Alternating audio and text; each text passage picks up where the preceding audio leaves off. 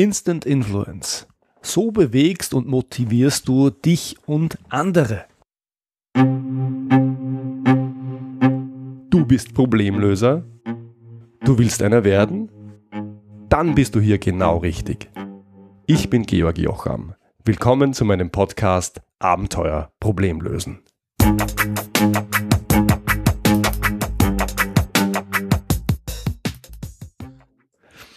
Ja, liebe Hörerin, lieber Hörer, es muss sich was tun. Ich weiß nicht, ob du es bemerkt hast, aber ich habe es bemerkt.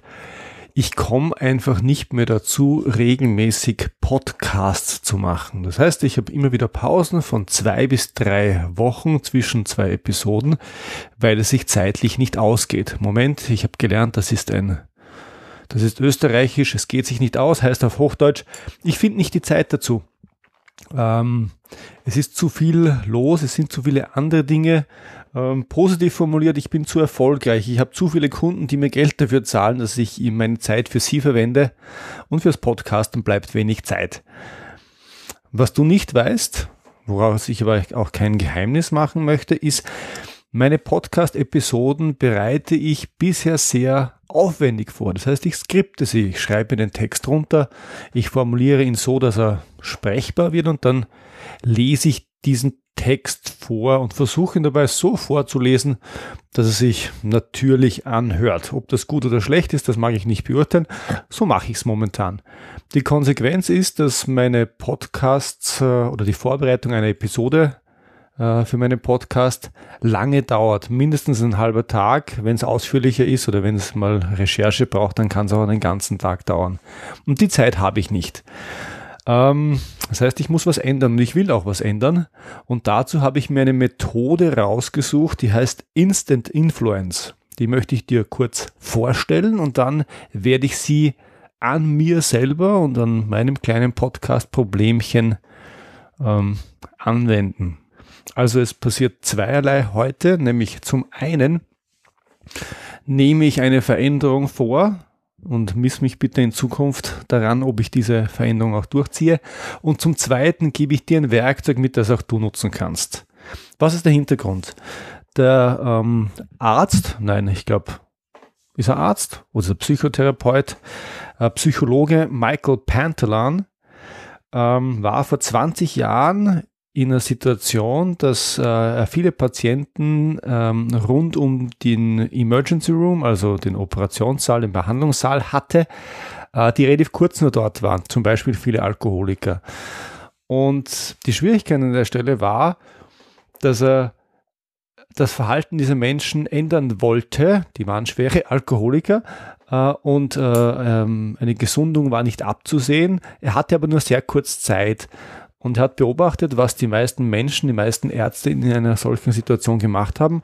Sie haben die Patienten geschimpft. Sie haben ihnen gesagt, was sie tun müssen, dass es ihnen besser geht und haben sie, ja, und waren sehr klar in ihren Botschaften, was sie tun müssen und haben ihnen was angeschafft, wenn man so will. Und die Erkenntnis an der Stelle von Michael Pantalan war, zum einen aus der Beobachtung, das fühlt sich nicht gut an und das andere war, es wirkt auch nicht. Es kommt nichts dabei raus. Und dann hat er äh, als Psychologe darüber nachgedacht, wie kann es denn funktionieren, dass wir eine Änderung hervorbringen, äh, obwohl wir es nur sehr kurz ähm, Zeit investieren. Und er hat äh, drei Grundprinzipien festgeschrieben, die aus seiner Sicht erfüllt sein müssen, damit das Ganze passiert. Nämlich das Allerwichtigste, niemand muss irgendetwas tun. Die Wahl liegt immer bei dir. Und wenn wir den Menschen was anderes sagen, wenn wir ihnen sagen, sie müssen und sie äh, sollten, dann passiert Folgendes, die Menschen gehen in den Widerstand, es passiert psychologisch Reaktanz. Hm, die Leute wehren sich gegen das und wenn ich sage, das geht, das muss doch gehen, dann ist die Antwort, das werde ich dir schon zeigen, dass es nicht geht. Also erste, erstes Grundprinzip, niemand muss irgendetwas tun, die Wahl liegt immer bei dir, liegt immer bei einem selber. Zweites Prinzip, jeder hat bereits genug Motivation und niemand muss motiviert werden. Über das Thema intrinsische und extrinsische Motivation kann man ohnehin lang sprechen. Ähm, ja, die Erfahrung lehrt, intrinsische Motivation, also in Motivation aus mir selber heraus funktioniert besser und deshalb sollte man auf diese Art der Motivation setzen. Und drittens, sich auf ein, ein kleines bisschen Motivation zu konzentrieren, funktioniert viel besser, als über Widerstände nachzudenken. Und auf dieser Basis hat er dann ein, ähm, eine Systematik entwickelt äh, und dazu auch ein Buch geschrieben. Das Buch heißt Instant Influence und es wurde auch auf Deutsch übersetzt, das heißt dann Motivation und weiß nicht mehr genau, wie der Titel war. Ich gebe es in die Shownotes. Es ist aber auf Deutsch vergriffen, es kann nur mehr gebraucht bestellt werden bei Amazon. Ich glaube, das sind drei Stück, also wenn du es auf Deutsch lesen willst, solltest du schnell sein. Den Link gibt es in den Shownotes. Auch zum englischen Buch, es ist sehr lesbar. Er hat jedenfalls einen, einen sechsstufigen äh, Prozess entwickelt und dieser Prozess sieht sinngemäß so aus. Schritt eins: Warum also als Frage, warum könntest du dich verändern wollen an denjenigen, bei dem man die Veränderung will? Zweiter Schritt, wie bereit bist du für diese Veränderung auf einer Skala von 1 bis 10, wobei 1 nicht bereit und 10 völlig bereit bedeutet? Dann wird eine Zahl genannt und dann kommt der dritte Schritt und den finde ich am spannendsten. Warum hast du keine niedrigere Zahl gewählt? Und jetzt passiert was Interessantes wenn ich nicht die Zahl 3 wähle, weil ich nicht besonders motiviert bin, mich zu verändern, und dann fragt mich jemand, warum ich keine niedrigere Zahl gewählt habe, dann denke ich automatisch drüber nach, warum ich denn eine 3 gewählt habe, also was mich motiviert. Ich denke nicht über die Widerstände nach, ich denke drüber nach, was mich denn grundsätzlich motiviert, mich zu ändern, wenn es auch nur wenig ist. Dann vierte Frage, stell dir vor, du hast dich verändert, was wären die positiven Folgen und Ergebnisse Schritt 5, warum sind diese Ergebnisse wichtig für dich? Und Schritt 6, äh, was ist der nächste Schritt, wenn es einen gibt? Das ist ein relativ einfacher sechsstufiger äh, Prozess und ich kann dir das Buch, wenn es dich interessiert, Instant Influence von Michael Pantalon sehr empfehlen. Ich habe das natürlich auch schon ausprobiert. Ich habe das ausprobiert bei zwei Kollegen und ich habe es auch schon in einem Seminarsetting ausprobiert. Ähm, und es fühlt sich gut an. Also ich, was ich gern mache, ich äh, wende gerne Methoden bei mir in den Seminaren an, dann lasse ich ein, zwei Stunden Zeit und dann erkläre ich den Leuten, was ich mit ihnen gemacht habe und frage die auch, was, was, was es mit ihnen gemacht hat. Und an der Stelle, es war durchaus spürbar, dass sich da was tut und äh, ich denke darüber nach, das äh, dauerhaft in meine Seminare zu integrieren. Jetzt aber geht es darum, ähm, das Ganze an mir selber auszuprobieren. Äh, auch die Methode wird beschrieben, die Fragestellung ist ein bisschen anders und ich mache das jetzt live im Podcast. Erste Frage, warum könnte ich mich ändern wollen? Ganz wichtig, nicht warum muss ich mich ändern, warum sollte ich mich ändern, dann kommt der Widerstand, dann kommt die Reaktanz, sondern immer die Frage, warum könnte ich mich ändern wollen? Hm, gute Frage. Warum könnte ich mich ändern wollen? Weil ich diesen Podcast gern mache, ähm, weil ich sehr viele schöne und positive Reaktionen auf diesen Podcast bekomme. Ganz pragmatisch, äh, weil ich viele Kunden über meinen Podcast finde und äh, Selbstständige muss ich Kunden finden. Das ist ein wichtiges Werkzeug für mich. Mm.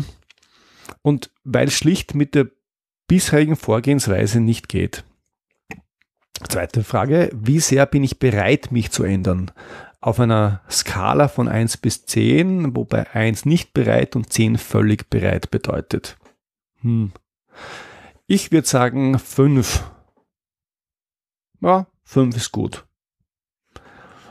Warum habe ich keine kleinere Zahl genommen? Du merkst, das ist jetzt sehr live, ich denke nach.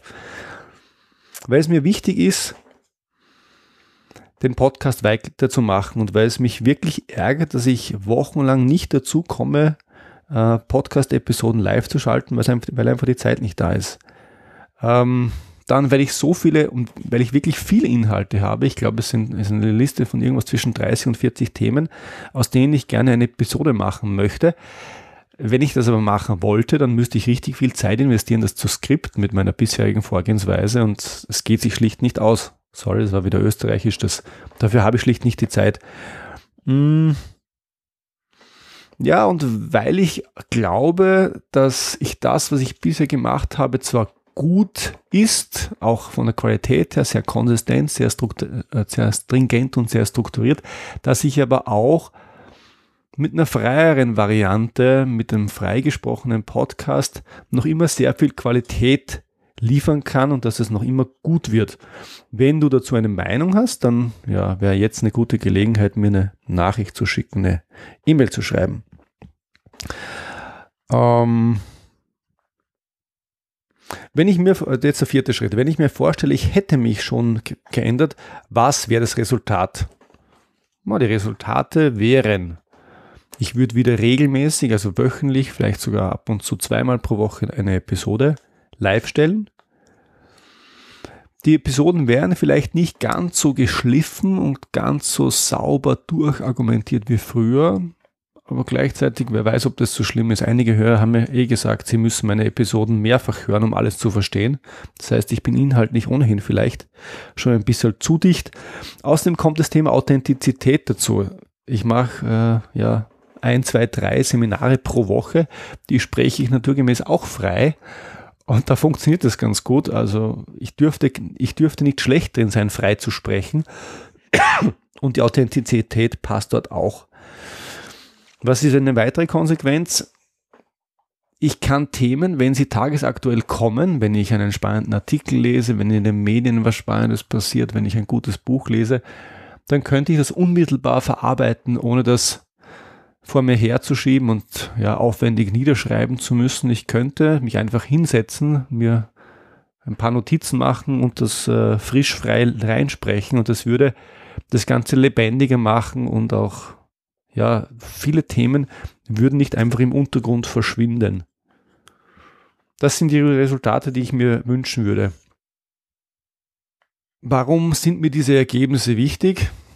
Also mein persönliches Gefühl in diesem sechsstufigen Prozess, diesen fünften Schritt brauche ich schon gar nicht mehr. Ich bin soweit. Und was ist der nächste Schritt, wenn es einen gibt? Naja, dieser nächste Schritt ist schon getan. Ich spreche diese Podcast-Episode jetzt gerade frei. Ich schneide sie naja, ich möchte nicht sagen nicht, aber sehr, sehr sparsam. Wenn es mal einen gröberen Versprecher gab, vielleicht so weit bin ich noch nicht, dass ich darüber gehe, aber so weit darf ich noch kommen. Ich spreche diese Episode frei und mein Commitment ist, ich spreche auch alle weiteren frei. In diesem Sinne, äh, für mich ist das ein großer Schritt. Das mag sich ungewöhnlich anhören, aber wenn man zwei Jahre Podcast auf eine Art gemacht hat und dann ändert man das und macht es auf eine andere Art, dann ist das ein Schritt. Ähm, mir hat diese Methode Instant Influence von äh, Michael Pantalan geholfen. Ich gebe den Link des Buchs in die Show Notes. Ich empfehle es sehr. Mir hat es wirklich gut gefallen. Ja, und ich freue mich auf weitere freigesprochene Podcast-Episoden mit dir. Danke, dass du dir diese Episode angehört hast. Bei Entscheidungen in Unternehmen läuft so manches schief. Dazu mache ich gerade eine Studie. Wenn du dabei sein möchtest, dann füll doch bitte einen kurzen Fragebogen mit dem Titel Daran hakt es bei uns im Entscheidungsprozess aus. Das dauert keine zwei Minuten und hilft mir sehr. Hier der Link bit.ly-entscheidungsprozess und bit.ly schreibt man bit.ly, also bit.ly-entscheidungsprozess. Ja, und eine Auswertung der Ergebnisse bekommst du natürlich auch, aber nur, wenn du das möchtest. Wenn dir diese Episode gefallen hat, dann schreib mir bitte eine 5-Sterne-Bewertung auf iTunes, damit noch mehr Menschen auf diesen Podcast aufmerksam werden. Danke und bis zum nächsten Mal.